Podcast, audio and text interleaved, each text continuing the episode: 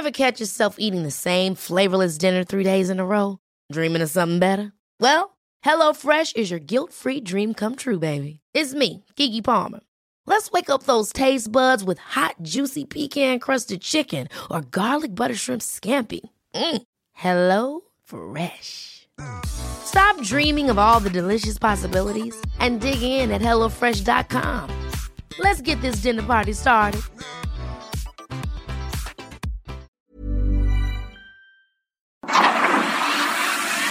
El Heraldo Media Group presenta Periodismo de Emergencia con Arturo Rodríguez, Hiroshi Takahashi, con las reglas del oficio. Comenzamos. 10 de la mañana con tres minutos y como siempre es un gusto estar aquí en Periodismo de Emergencia. Yo soy Arturo Rodríguez y con muchísimo gusto, igual afecto y entusiasmo, saludo a mis compañeros. Hiroshi Takahashi, buenos días, tenemos invitado de lujo. Un invitado de lujo, Arturo, Arturo Rodríguez, muy buenos días. Monique Reyes, hoy está con nosotros nuevamente Roberto Aguilar.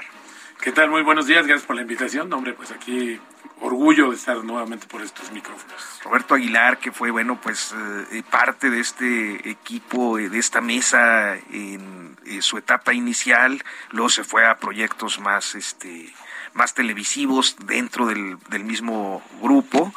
Este, y para nosotros siempre es un, un gusto recibir a, a Roberto. Le gusta más la tele, pero lo extrañamos en radio y ojalá que ¿qué pueda estar más seguido con nosotros. Cuando me inviten, con todo gusto. Mónica Reyes, muy buenos días. Buenos días, Arturo, Hiroshi, Roberto. Pues sí, los inicios, ¿verdad? De este Sí, programa. claro, Aquí te claro. saludábamos.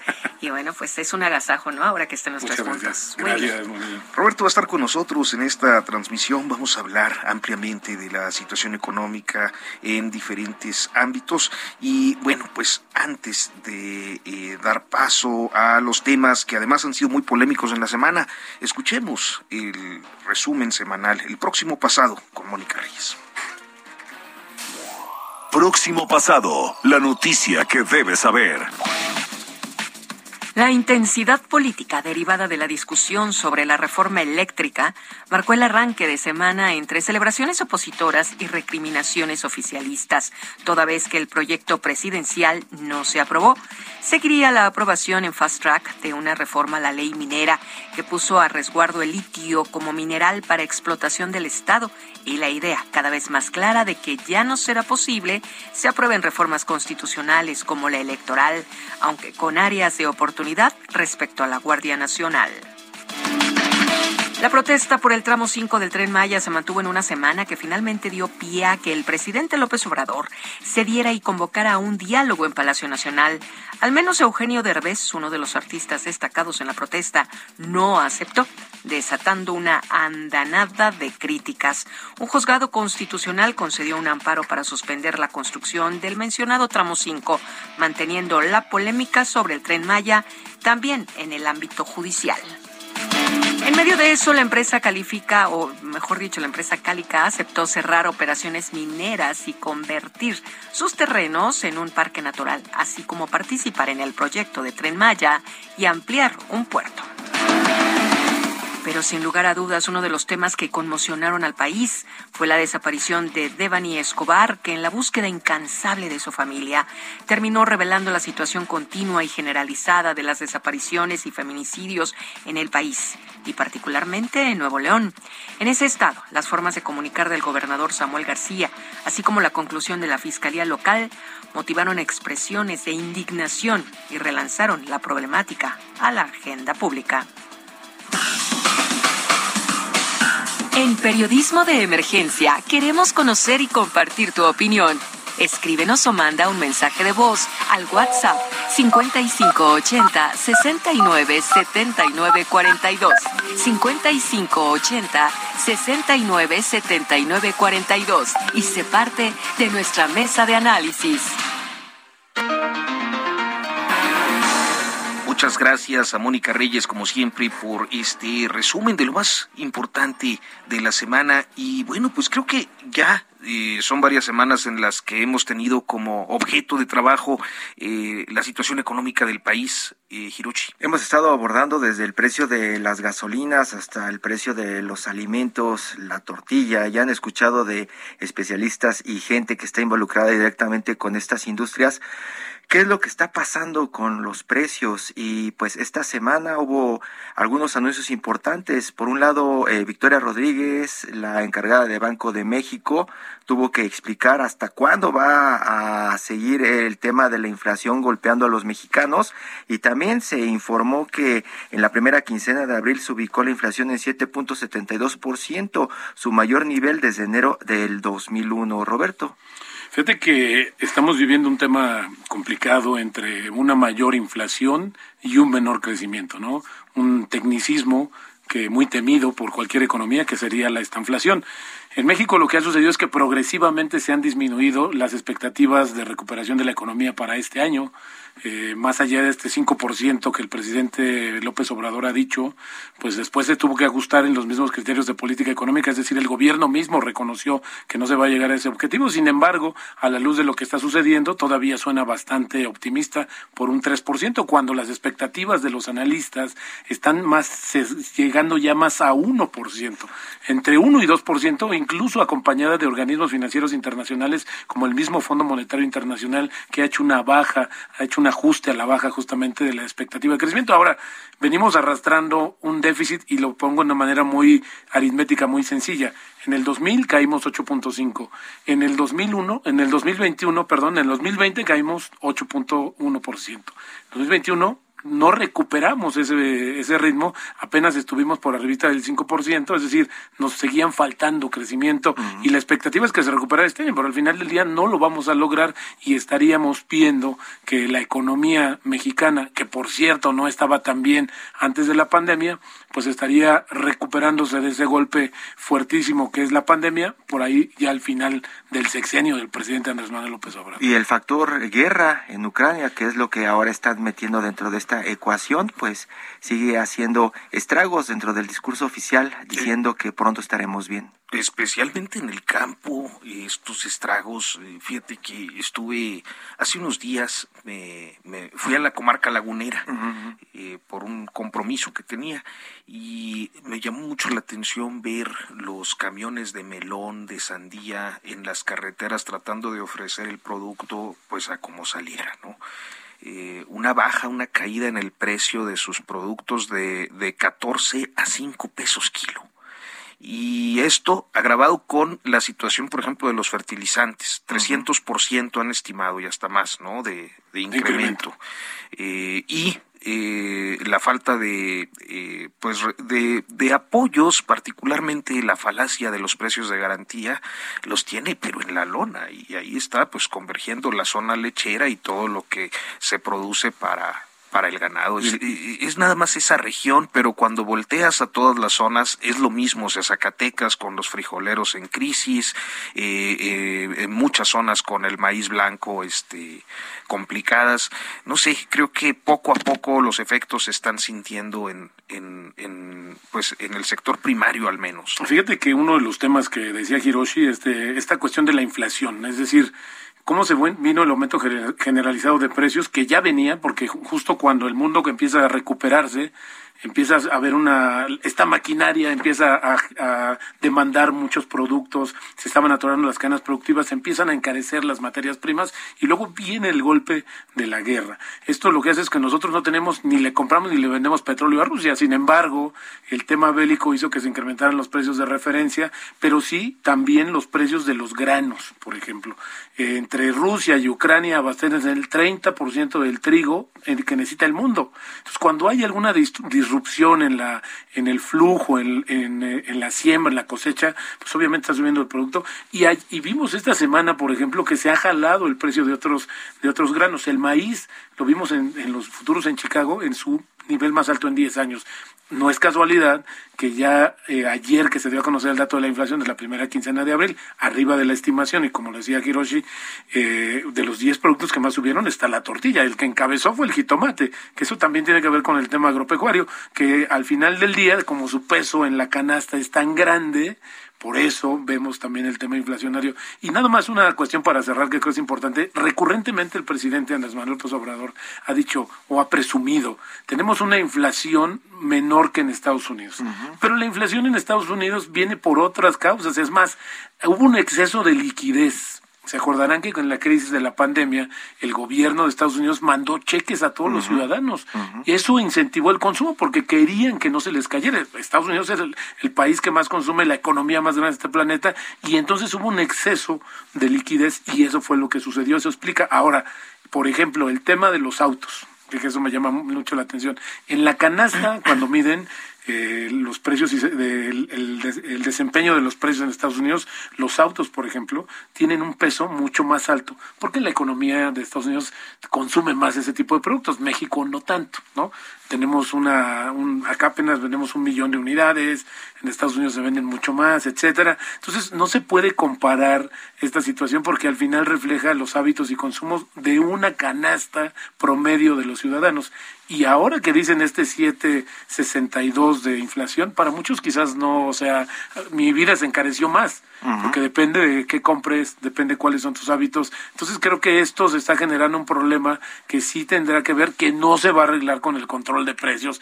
Eso es un hecho, porque si no ya se hubiera arreglado el tema del gas LP porque eso fue lo que hizo el gobierno desde el año pasado. Entonces, hoy no quiero ser pesimista, no quiero ser amarillista, pero al final del día el tema, mientras no tengamos más certidumbre hacia dónde va el tema bélico, pues probablemente vamos a vivir todavía la inflación y la propia gobernadora en su comparecencia dijo que 2023 mediados probablemente. y eso a ver.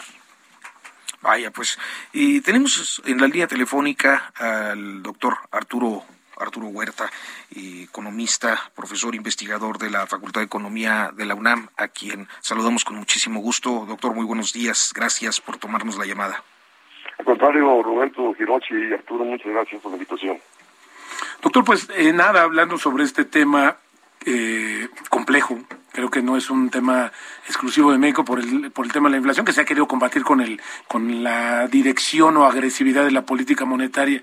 México, ¿Qué puede hacer para amortiguar estos efectos que le vienen de fuera, estos choques eh, externos que también han contribuido a este incremento tan fuerte de la inflación, doctor? Mira, lo único que puede hacer el Banco Central, o sea, sus libros de texto convencionales, eh, a nivel nacional, a nivel internacional, es aumentar la tasa de interés. Eh, ¿Y cómo, cuál es el efecto del aumento de la tasa de interés? Se la actividad económica, aumenta el desempleo, aumento de desempleo que trabaja salarios, que trabaja demanda, entonces eh, es a través de disminuir la demanda que disminuye las presiones sobre precios. ¿Pero a costa de qué? De aumentar el desempleo, aumentar la miseria eh, de la gran mayoría de la población. Ahora, pero resulta que el problema que estamos enfrentando, de hecho el mismo Banco México lo reconoce, son problemas de oferta, de eh, escasez de productos, de rezagos productivos, de los problemas de las cadenas de suministro, y que estamos importando caro, justo por la inflación este, internacional. Y eso no se resuelve con el aumento de la tasa de interés. ¿no? Y si el aumento de la tasa de interés no te va a resolver el, los, eh, incremento de los precios de la gasolina y del gas, de los fertilizantes, eh, el incremento de los precios de los alimentos internacionales, ni te va a resolver el problema de las cadenas de suministro, en absoluto. El aumento de la tasa de interés te viene a incrementar el crédito, que disminuye la inversión, que disminuye la producción, va a aumentar más la escasez de productos, y por todas las las presiones inflacionarias este, que estamos enfrentando. Y, eso te configura un contexto recesivo e inflacionario. Ahora, la, la, la, cuestión esta de que, eh, la pregunta, ¿de qué México puede hacer? Pues México tiene que encarar los problemas de raíz. Y, el mismo Banco de México reconoce que son problemas de oferta, de escasez de productos, pues tienes que tener política eh, agrícola, cosa que no tenemos. Tienes que tener política de sustitución de importaciones, México tiene mucho gas y no tenemos ninguna política para explotar el gas, para ser autosuficientes en gas. Eh, hay que ser autosuficientes en gasolinas, hay que ser autosuficientes en fertilizantes, antes lo éramos y dejamos de ser autosuficientes en granos básicos, en fertilizantes y demás, y no tenemos política ah, alguna para encarar estos estados productivos. ¿Por qué? Porque predomina la austeridad fiscal, ¿no? El no endeudamiento, la alta tasa de interés y todo eso te atenta sobre la esfera productiva. Entonces, de ahí que, así como nos hicimos frente a la crisis de pandemia del 2020 y que caímos en 8.5% de dicho año, tampoco está habiendo respuesta de la política monetaria y fiscal para encarar los embates que estamos enfrentando hoy en día. Doctor, eso, eso eh, le iba a preguntar. En la calle a mí me han dicho que muchas veces desde las redacciones somos muy críticos con el presidente, con su gobierno, que de pronto decimos que todo lo están haciendo mal o que todo está mal. Yo le preguntaría, ¿están haciendo algo bien para tratar de eh, pues hacer que el crecimiento de este país regrese y pues tratar de evitar también con eh, nuevas fórmulas que pues en los siguientes meses o años podamos tener problemas mayores? Mira, este, ¿cuál es el discurso de, Hacienda? De que en eh, sus uh, pocas conferencias, últimas conferencias que ha dado, dice, no, dice, nosotros preservamos el equilibrio fiscal. Eh, y, lógico, ve todas las calificadoras internacionales, el propio Fondo Monetario Internacional, ve bien a México porque está con superávit primario, porque tiene equilibradas sus finanzas públicas, entonces se está actuando para ser bien visto por las calificadoras internacionales, para ser bien visto por capital financiero, que es el que gana con la estabilidad del tipo de cambio, que es el que gana con la austeridad fiscal, que es el que gana por tanta tasa de interés. ¿A costa de qué? De sacrificar el crecimiento económico. O sea, la política económica no está respondiendo a, este, a los preceptos nacionales de crecimiento, empleo y bienestar de la, de la población. La misma gobernadora del Banco de México, a propósito que hicieron referencia de ella el jueves pasado, ¿no? Ahí en el Senado, Digo, es que la inflación golpea a las familias de bajos ingresos. Eh, por favor, ¿no? Las familias de bajos ingresos son pobres porque no hay generación de empleo bien remunerado. O sea, la inflación golpea a las familias de bajos ingresos si no reajusta los salarios. La inflación no es el problema para, para, la gente de bajos ingresos. El problema para la gente de bajos ingresos es la falta de generación de empleo formal bien remunerado. y que no hay política, repito, de empleo, no hay política de reajustes salariales para hacer frente a la inflación. Entonces, eh, eso de que hay que preservar la baja inflación para asegurar la, estabilidad este, financiera, pues quien se favorece eh, de la baja inflación son los dueños del dinero. Ahí está la banca ganando lo que quiere. Y ella en su exposición el jueves que, que ha venido disminuyendo el crédito a las grandes empresas, a las pequeñas y medianas empresas, ¿no? Entonces, ¿de qué estabilidad financiera me está hablando si tenemos una banca disfuncional al crecimiento económico que no otorga créditos baratos en favor del, sector productivo? Doctor, ayer circuló una entrevista que hizo la agencia Bloomberg, donde hubo algunas declaraciones del secretario de Hacienda de que probablemente se analice el incremento de impuestos, algo que saber hasta donde yo entiendo y, me, y recuerdo había sido un poco el, el, periodo de tiempo que el presidente había establecido para hacer una revisión de los impuestos, la mitad de su sexenio. ¿Es factible en este momento? Esto, esto vendría todavía a generar una situación mucho más complicada, sobre todo que esta estabilidad, como comenta doctor, es lo más valioso que por el momento tenemos como país. Mira, la, la, la cuestión es de que en un contexto recesivo, como que estamos enfrentando, ahí están las revisiones de todo el mundo hacia la base de la actividad económica para este año y para el próximo, no puedes incrementar impuestos, porque eso te vendría a contraer más la inversión, el consumo y más contraería la actividad económica, a no ser que establezcas impuestos al sector financiero, que es el único ganón por parte de esta política económica, y no se van a atrever a, a, al sector financiero, sino al contrario, cumplen, actúan en favor del sector financiero, repito, que gana lo que quiere, ¿no? Claro. Ahora, ¿sería bueno redireccionar presupuesto, doctor? Es decir, estamos viendo algunos proyectos, eh, el aeropuerto porque ya se terminó, el tren Maya. ¿Sería bueno redireccionar eh, y buscar otras alternativas para todo este proceso que sí beneficie a los más necesitados, esta sustitución de importaciones? Vamos, desatorar ciertas cadenas productivas locales que permitan que el abasto se regularice y con ello también baje los precios. Mira, el crecimiento económico te requiere baja tasa de interés, eh, incremento del gasto público, requiere financiamiento barato, ¿no? Y requiere que el gobierno gaste más para así incrementar demanda, generar oportunidades de inversión en el sector productivo. Entonces, eh, el problema es que el gobierno ha venido priorizando la austeridad fiscal, el equilibrio fiscal, ¿no? el enfoque convencional, que viene predominando desde el 83 a la fecha, este, este superávit primario excluyendo el pago de servicio de la deuda. ¿no?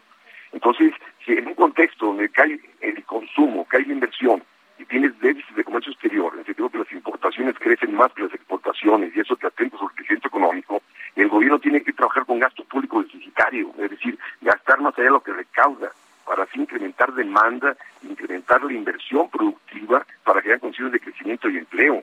Pero el gobierno dice, ah, no, es que vamos a, en contexto de, de,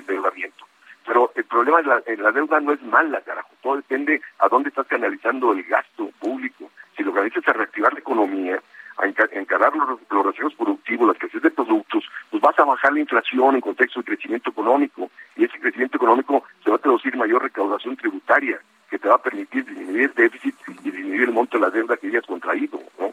Cosa que no pasa por la mente de los economistas neoliberales que siguen predominando en el país.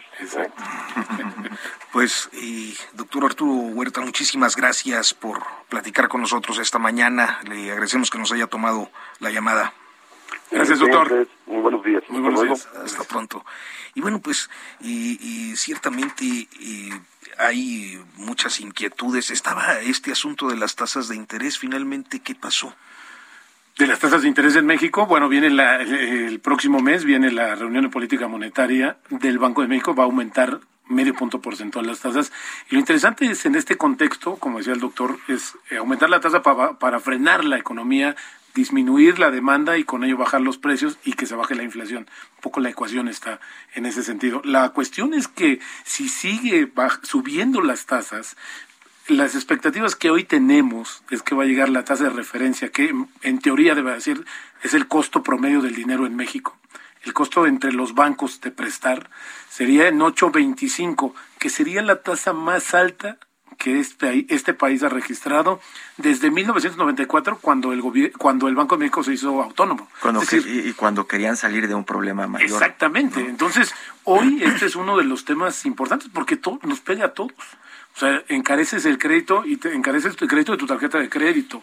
Las empresas dejan de invertir porque les cuesta más caro. Es decir, viene toda una andanada y una cascada de, de efectos por el encarecimiento del dinero. Además, eh, eh, viéndolo como ciudadano, este, como gente de a pie que andamos en la calle, pues obviamente nos limitan el consumo. ¿No? Nos limitan el consumo totalmente. Es que fíjate que hoy pareciera. ese malestar. Exacto. pareciera. Yo, yo lo que creo, y lo he, lo he comentado en varias ocasiones, un poco de este descontento social. El Fondo Monetario Internacional y el Banco Mundial, que acaban de tener sus reuniones de primavera, veladamente dijeron, esta situación puede desencadenar protestas sociales. Sí, es que socialmente parece que no se interpreta, pero, pero el malestar que generan estas medidas es grande. Desde el lado de impuestos, por ejemplo, ya solamente con la amenaza del secretario de Hacienda, pues ya se genera cierta incertidumbre, no solamente entre empresarios, entre todo mundo, todos los llamados cautivos. Y la otra es el aumento de precios, esto que comentabas, de cómo los productores salen a ofrecer y bajan los precios con tal de que no se les eche a perder el, el, producto, tiene que ver mucho con esa situación que el gobierno ha logrado mantener, hay que reconocerlo, con cada vez mayores transferencias sociales. Vamos a hacer una pausa y continuamos en Periodismo de Emergencia.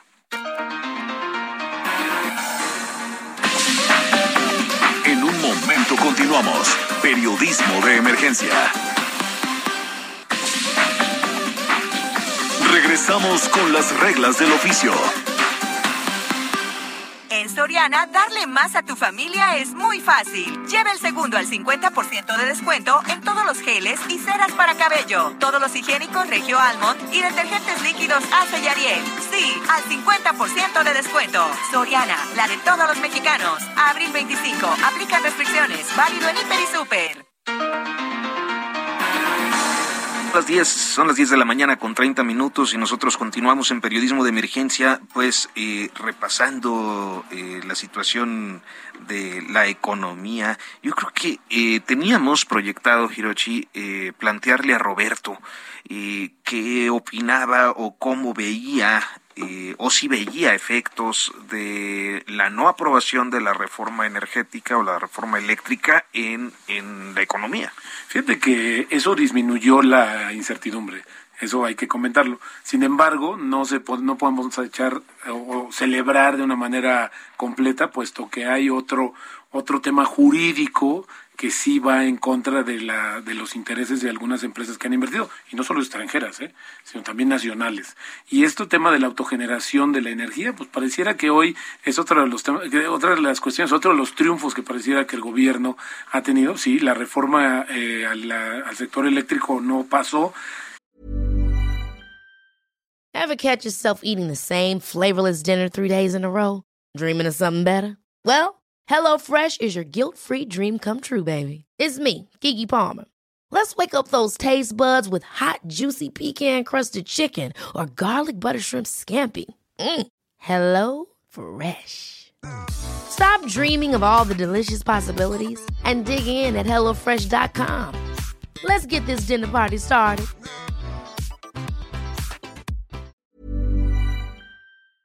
Y uno esperaría que la disminución de la incertidumbre se tradujera en mayores inversiones, lo cual sí sucede, pero debería de suceder más. Porque, ¿A qué voy? Fíjense que eso es interesante porque mientras nosotros vemos que el mundo se está atorando y está dependiendo mucho de lo que sucede en China desde la pandemia, empezaron a, empezó a salir este concepto del nearshoring, ¿no?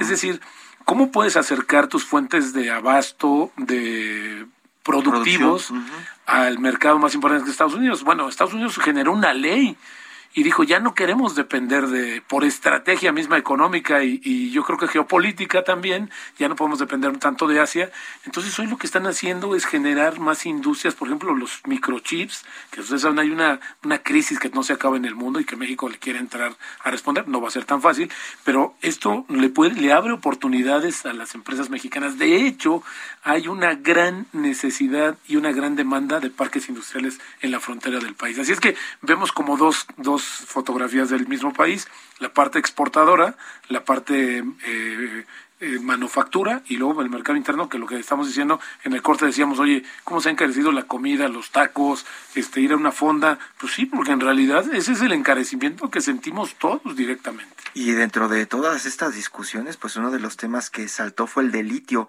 En algún momento, hace algunos meses, cuando lo abordamos en este espacio, pues sonaba broma, ¿no? El tema de la nacionalización del litio, porque pues prácticamente se tomaba como un elemento que pertenecía a la nación y ya lo decíamos, era pues casi imposible a bote pronto comenzar a generar una industria.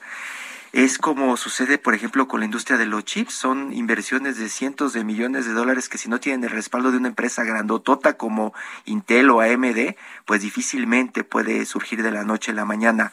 Y mientras estaban en esa discusión de la contrarreforma eléctrica, pues nos salen con la idea del litio, ¿no? Ese tema del litio y nos dicen que pues ya es nuestro y que prácticamente vamos a surtir a Elon Musk y a todas las empresas que necesitan del litio para vivir. Pues bien, hoy está con nosotros a través de la línea telefónica Miguel Ángel Vázquez Ruiz, quien es coordinador de posgrado en integración económica de la Universidad de Sonora, la entidad que eh, pues sabemos por eh, básicamente las proyecciones o la cuantificación minera del Servicio Geológico Mexicano, que es donde hay una reserva grande de litio en este país. Miguel Ángel, muy buenos días, gracias por tomarnos la llamada. Gracias Arturo, Roberto, a sus órdenes. Muchas gracias Miguel Ángel. ¿Tenemos o no mucho litio en México? Porque eso ha sido una gran discusión. Primero nos decíamos que estamos con una potencia. Lo último que leí es que 10, estamos en el, en el ranking de los 10 países. De los 10 países, en el lugar 10, con el, 2% de... Exacto, pero en realidad se han hecho como... Como para ser competitivos con Chile o con, con Bolivia mismo. Bolivia. Sí, sí, tenemos, sí podemos competirle a esos países, Miguel Ángel. Bueno, eh, yo creo que, que apenas si y estamos empezando en esto. No obstante que, desde el 2010 aproximadamente se empezó a hablar de pues de la, de la existencia de yacimientos de litio aquí en la Sierra de Sonora. Sin embargo, eh, bueno, he sabido que en el famoso triángulo este de litio que conforman Argentina, Chile y, y, Bolivia, bueno, se suma más o menos, eh, bueno, de poco más del 60% del litio a nivel internacional, a nivel mundial, y, que y que ellos eh, ya tienen, pues tienen algún avance en el caso particular de, Bolivia, eh, algún avance eh, explotando el litio en salmueras, es, es una de las formas en las cuales se presenta. Entonces, hay ya una distancia bastante fuerte, me parece, entre lo que ellos ya están haciendo con eh, tecnologías especializadas, eh, etcétera, y, y, lo de nosotros que, que, que, como bien se comenta, pues eh, ha tenido mucha difusión en términos de, de medios, pero pero pues si uno visita el, el, el lugar sí, que, que por cierto es un es un actor de todo esto que casi nadie toma en cuenta, pues la existencia de este poblado de mil habitantes, pues se da cuenta de que el, cerro o, los cerros donde está el litio, donde se presume que está el litio y se, se dice que es en arcilla, pues este eh, ahí están intactos eh, prácticamente, claro, salvo los muestreos que han hecho eh, algunos geólogos, pero pero no hay nada de explotación al respecto. Miguel Ángel, ¿tuvo alguna pues eh, situación eh, favorable, detonó alguna situación favorable el anuncio del fin de semana o básicamente pues nos deja como, como los mismos observadores que éramos hace algunos meses de esta industria? Pues yo, yo creo que, bueno, yo creo que es importante el, el, pronunciamiento. Yo entiendo también que, pues que es una medida eh, eh, política a partir de lo que pasó con la propuesta de reforma eléctrica, pero, pero por acá eh, por acá eh, eh, igual, pues la, la, la gente está, está en ascuas, claro, y la gente de ahí, de la, de la región, de la localidad, pues tiene inquietudes respecto a los impactos ambientales que esto puede tener, pero también tiene muchas tiene muchas expectativas, o sea, expectativas que por cierto de este pues nadie nadie del sector oficial, del gobierno federal o del gobierno eh, estatal, pues eh, han sabido eh, orientar. Entonces, ha habido, claro, mucha mucha discusión en términos a que si el, el, litio pues ya es de, de antemano, según el artículo 27, un recurso un recurso de la de la nación. Entonces, eh, se dice, bueno, este, ¿por qué se nacionalizó lo nacionalizado? Y bueno, eh, yo creo que lo que se hizo fue, pues, eh, fue dejar los puntos sobre las ideas acerca de, de, quién estaría explotando el, metal, que sería en este caso el, el Estado. Pero hay, hay igual por acá incertidumbre, pues, en, en, el sentido, por ejemplo, en el sentido de, de los capitales chinos que están ahí. O sea, capitales chinos que, que, que tampoco hay cifras muy muy correctas eh, al respecto. Y, y, y, bueno y, y, que son capital eh, chino este el de el de Cáncer que, que está en el traspatio de Estados Unidos no o sea increíble no en el traspatio de Estados Unidos a 300 kilómetros de la frontera no entonces eh, eh el punto es que es eh, eh, un tema eh, un tema, eh, vamos, poco, poco elaborado en términos de ofrecer comunicación de la realidad que, que, que, hay sobre el litio, este que pues que la compañía esta norteamericana Mining Technology, creo que se llama, puso en uno de los 10 lugares a nivel a nivel mundial, ¿verdad? Entonces, no, no, no modificó mucho la vida diaria allá en Sonora. Pues no, no, salvo, bueno, salvo los comentarios que, eh, que se hacen en los medios de comunicación, ¿no?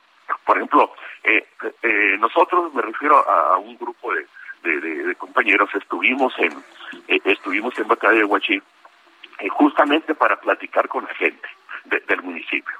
¿Sí? para platicar con, y, hablamos con funcionarios municipales, hablamos con comerciantes, hablamos con ganaderos, hablamos con, con gente, con con estudiantes, con jóvenes, y, bueno, este, eh, lo que lo que resultó de eso fue una eh, una incertidumbre, una falta de información, y claro, eh, un, llamado, así decían ellos, ¿no?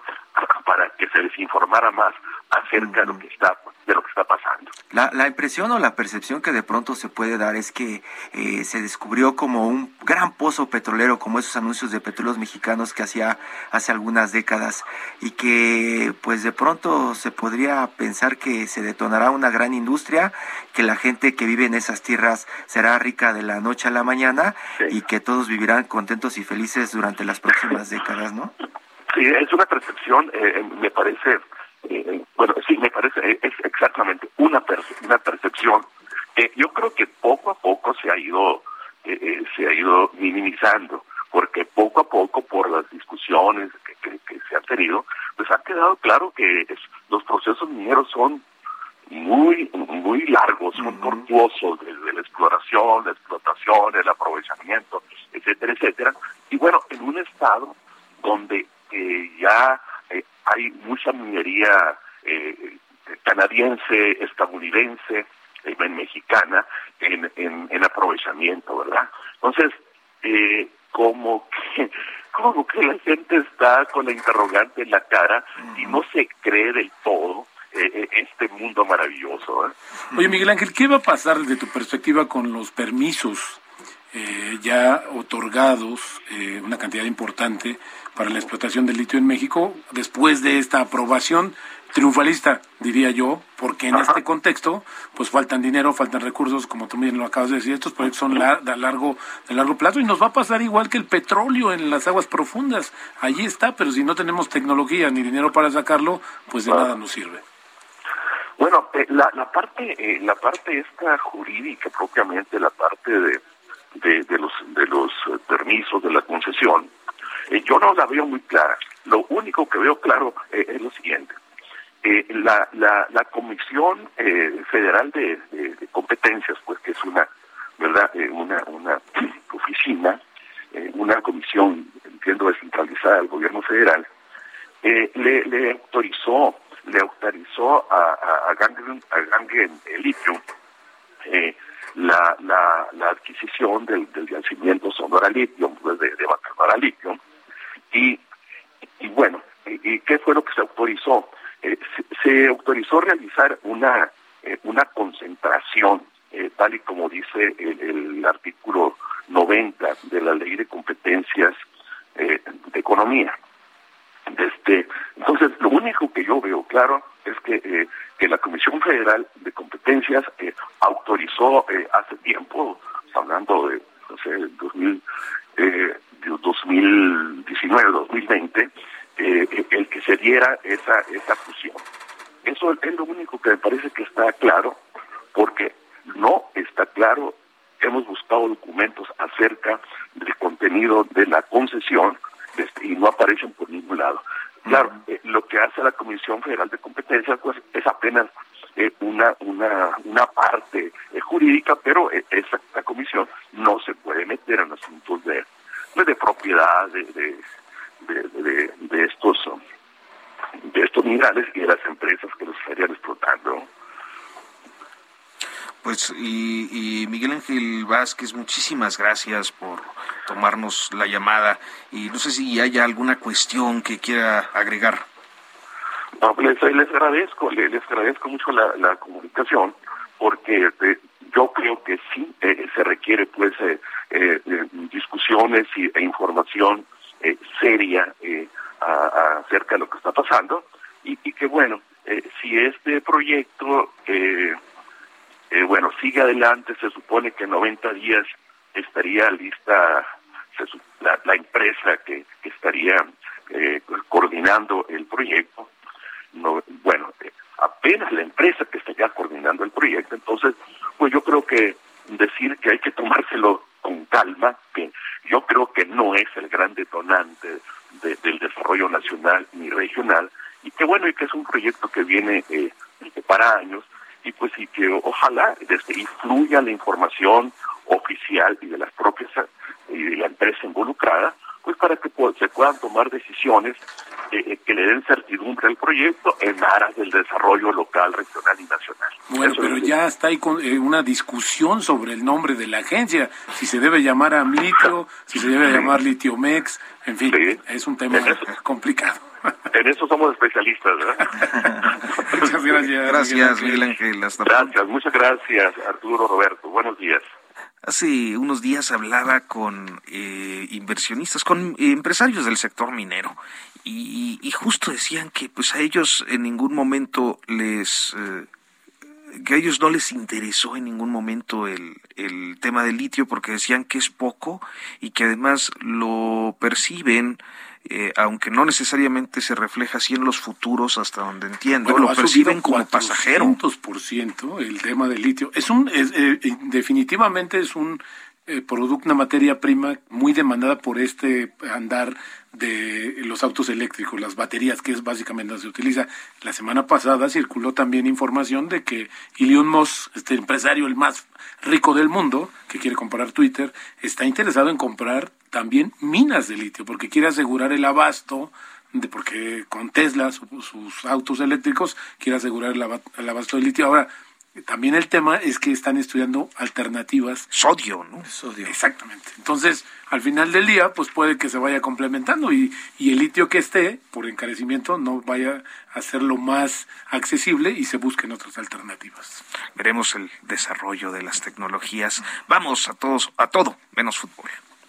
En Soriana, 5x4 en todos los jugos infantiles de hasta 250 mililitros. Y en yogurts bebibles de 250 gramos, marca YoPlate, Lala, Alpura y Danone. O 4x3 en todos los purés de tomate y pastas para sopa. Soriana, la de todos los mexicanos. A abril 25, aplica restricciones. Válido en Hiper y Super. Esta sección de todo menos fútbol, bueno, pues eh, decidimos incluirla por la relevancia del tema, Hiroshi, porque pues en, realidad me parece que es un tema, eh, diríamos en, periodismo, es un tema hard, no es un tema soft, aunque pues hay eh, celebridades, gente del mundo del espectáculo, pues participando. Y tiene una implicación en todos los niveles de la sociedad, ya lo decía Roberto, si acá en México hacemos un escándalo por una palmera, Exacto. Imagínate allá que están destruyendo todo. Gema Santana, activista, directora de la Agenda 2030, muchas gracias por tomarnos la llamada. ¿Cómo estás, Gema? Buenos días. Buenos días, muchas gracias a ustedes por seguir con la difusión. Pues ha, sido una semana intensa con este asunto. Eh, eh, creo que, bueno, pues lo más relevante en, mi perspectiva es eh, lo que ocurrió con el juzgado, pero sin embargo las palmas o las columnas o, o las redes sociales se las lleva la invitación presidencial. ¿Por cuál empezamos, Gema? La que ustedes gusten, mire, la verdad es que el tema del amparo, eh, la suspensión provisional y ahora que, queremos que sea eh, definitiva, eh, fue gracias a, un grupo de buzos y bajo el liderazgo de José Urbina, que es un buzo local, se, se interpuso este amparo y se está logrando obviamente que las obras se detengan. Ya están detenidas desde ayer. ¿Y se va a poder eh, detener por mucho tiempo o les van a decir también las autoridades locales que no les vengan con que la ley es la ley y tienen que seguir adelante? Bueno, si la ley es la ley, entonces las obras no deberían avanzar porque tienen deben de tener justamente un cumplimiento de manifestaciones de impacto ambiental, que es por la que estamos este, poniendo la este amparo. A lo que voy es que son suficientemente fuertes ustedes y todo el grupo para detener pues lo que parece un capricho del presidente. Pues no sé, no, no, no sabemos si es este un tema de detener el capricho de presidencia así tal cual, sino lo que queremos es detener un ecocidio en la selva y este y la contaminación de estos ríos y cenotes, ¿no? Que no se les llene de, de, cemento y de y de pilotes. Creo que podemos porque con nosotros está la verdad y la ciencia este y el, la firme convicción de preservar la selva y el acuífero la reserva de agua más, más, más grande de Latinoamérica. ¿Y qué va a pasar? ¿Qué creen que pasa entonces en estos acercamientos con el presidente? Porque pareciera que él ya tiene muy clara su postura y ustedes también, y pues ya dijo que no quiere técnicos de por medio. Pues no, no, él dijo que quería, este, que iba a recibir en Palacio a las personas que salen en el video que salen en, la campaña. Y bueno, en, el video y en la campaña salen famosos, salen activistas, salen expertos, entonces pues esa lista es la que ya se mandó a presidencia y estamos en espera de, su respuesta. ¿Qué, qué, es, eh, ¿Qué es lo que esperan de un diálogo con el presidente, Gema? Bueno, primeramente que se continúe la suspensión del, del, del tramo 5, eh, para que se pueda en, un determinado tiempo hacer los estudios ambientales, geológicos eh, y conocer el proyecto ejecutivo del tramo 5 y que en general el proyecto cumpla con la ley. No podemos estar normalizando la ilegalidad. Entonces vamos justamente a pedirle eso al presidente, que se cumplan los estudios, que se cumpla la legalidad este, que no estamos en contra del proyecto, pero que también no queremos que se haga como se está haciendo, porque hay un riesgo abismal, no solo en el ámbito ambiental, sino económico y social de la región. Aquí suena de pronto eh, eh, como que están algunos en contra del desarrollo, así también están generándose algunas percepciones contra pues la gente que está pues tratando de defender el ecosistema. Eh, no vemos a gente como Greenpeace o Extinction Rebellion trabajando con ustedes y el presidente o el grupo del presidente dice que ustedes obedecen, muchos de los que están involucrados, a intereses empresariales. ¿Qué le responde a la gente para que entienda que esto no es así? No, no es así. Y Greenpeace sí está también. Greenpeace pues, se fue a apoyarnos a amarrar las, amarrarse en las máquinas ahí en el tramo 5 y, y este sigue difundiendo toda la información y siguen ayudando muchísimo. Eh, Extinction Rebellion también son aliados, este, cada vez hay más organizaciones este, nacionales que se están incorporando, porque recordemos que este colectivo empezó en Quintana Roo, por, las, por las organizaciones locales. Entonces, poco a poco nos hemos ido sumando diferentes aliados a nivel nacional. eh, la verdad es que eh, no, no hay ningún interés empresarial, no hay ningún interés que no haya sido más que el salvar la selva y el, el acuífero maya. Muchos de los que participamos en todo esto, pues hemos estado empujando el desarrollo sostenible en el país y nos preocupa muchísimo la conservación de este ecosistema porque nos da muchos servicios para la salud. Gema, ah, perdón, perdón, nada más, un- una muy rápido, Roberto, perdón. Este, estamos en una suspensión provisional, es una medida cautelar. ¿Cuándo esperan la definitiva del juez? Eh, hay audiencia el 13 de mayo. Entonces, este, se iba a comentar el día de ayer, pero se pasó para el 13 de mayo. Ahorita los trabajos del tramo 5 están detenidos y esperamos la suspensión definitiva. La audiencia es el 13. Tenemos la resolución hasta el 13 de mayo. Esa es la fecha en la que pues nos acaban de confirmar. Oye, Gemma, ¿y hay es un todo o nada? Es decir, ¿o hay una posibilidad de convivir y buscar una alternativa entre ambas visiones? Es decir, entre el proyecto mismo del Tren Maya y la defensa de los recursos naturales.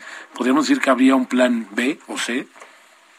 Es que yo creo que como había estipulado ONU Habitat desarrollar el tren Maya en la zona, hay un documento que se presentó por parte de ONU Habitat a gobierno, pues estábamos hablando de que es un proyecto de un tren sostenible, que, que iba a tener pasos de fauna sustentables, bien diseñados, bajo una ruta en que no tuviera tanto riesgo, tanta cantidad de cenotes, tanta cantidad de ríos, sino en, en, en en rutas que ya tenían derecho de vía. Entonces, este, pues aquí lo ideal sería regresar a los a las al, al, a las rutas de vía de los cables de alta tensión, pero aún así, pues no podemos decirle quite el tramo 5 que está ahorita y páselo para allá, porque la discusión no es esa. La discusión es paren las obras y hagan los estudios, como cualquier proyecto. Esa es la discusión. Ya cuando se hagan los estudios, entonces ya se ven las posibilidades de que el proyecto si es viable o no es viable y por dónde es viable. Pero Pues- podemos estar cambiando sin estudios. Gema Santana, directora de la Agenda 2030, muchísimas gracias por explicarnos qué es lo que ocurre con toda esta polémica desde su perspectiva, desde lo que ustedes están haciendo allá en la península. Muchas gracias, muy buenos días. Gracias, Gemma. Muy buenos días. Gracias. Gracias. Y bueno, pues llegamos al final de Periodismo de Emergencia, Hiroshi Roberto. Pues ha sido un privilegio tener aquí a, a Roberto. Ojalá se animara más, gracias. más seguido Claro, a, estar con nosotros, a volver a, a los orígenes de este proyecto. Recuerda que toda, toda el agua llega a su origen, en algún momento.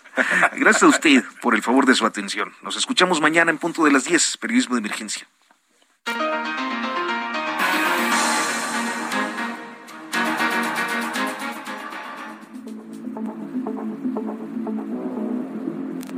Esto fue Periodismo de Emergencia.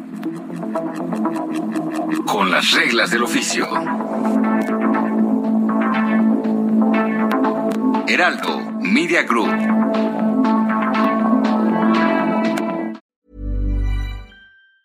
Ever catch yourself eating the same flavorless dinner three days in a row?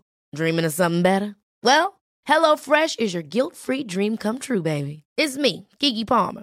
Let's wake up those taste buds with hot, juicy pecan crusted chicken or garlic butter shrimp scampi. Mm. Hello Fresh. Stop dreaming of all the delicious possibilities and dig in at HelloFresh.com. Let's get this dinner party started.